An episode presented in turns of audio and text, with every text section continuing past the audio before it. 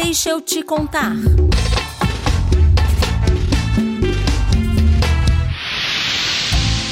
O crédito público no Brasil aumentou rapidamente entre os anos de 2003 e 2015, o que garantiu a expansão econômica e a agregação de novos consumidores à economia. A proporção do crédito público em relação ao produto interno bruto, o PIB, foi duplicado, passando de 24,7% em 2003 para 54,5% em 2015. O PIB é a soma de todos os bens e serviços produzidos no país. Os bancos públicos, em particular o Banco Nacional do Desenvolvimento, o BNDES, tiveram um papel de destaque neste processo. O BNDES é o principal instrumento de impulso de projetos de longo prazo. A compra de equipamentos pela indústria cresceu de 65 mil unidades em 2007 para 148 mil em 2014. As empresas nacionais contaram com mais de 45 bilhões de dólares em financiamento para exportação de bens e serviços. A inclusão social com relação aos créditos públicos também é destaque nos governos Lula e Dilma. O FIES beneficiou 2,2 milhões de estudantes das universidades privadas em 2015 e o financiamento é realizado pela Caixa Econômica e pelo Banco do Brasil. Além do FIES, tivemos também o PRONAF, Programa Nacional de Fortalecimento da Agricultura Familiar.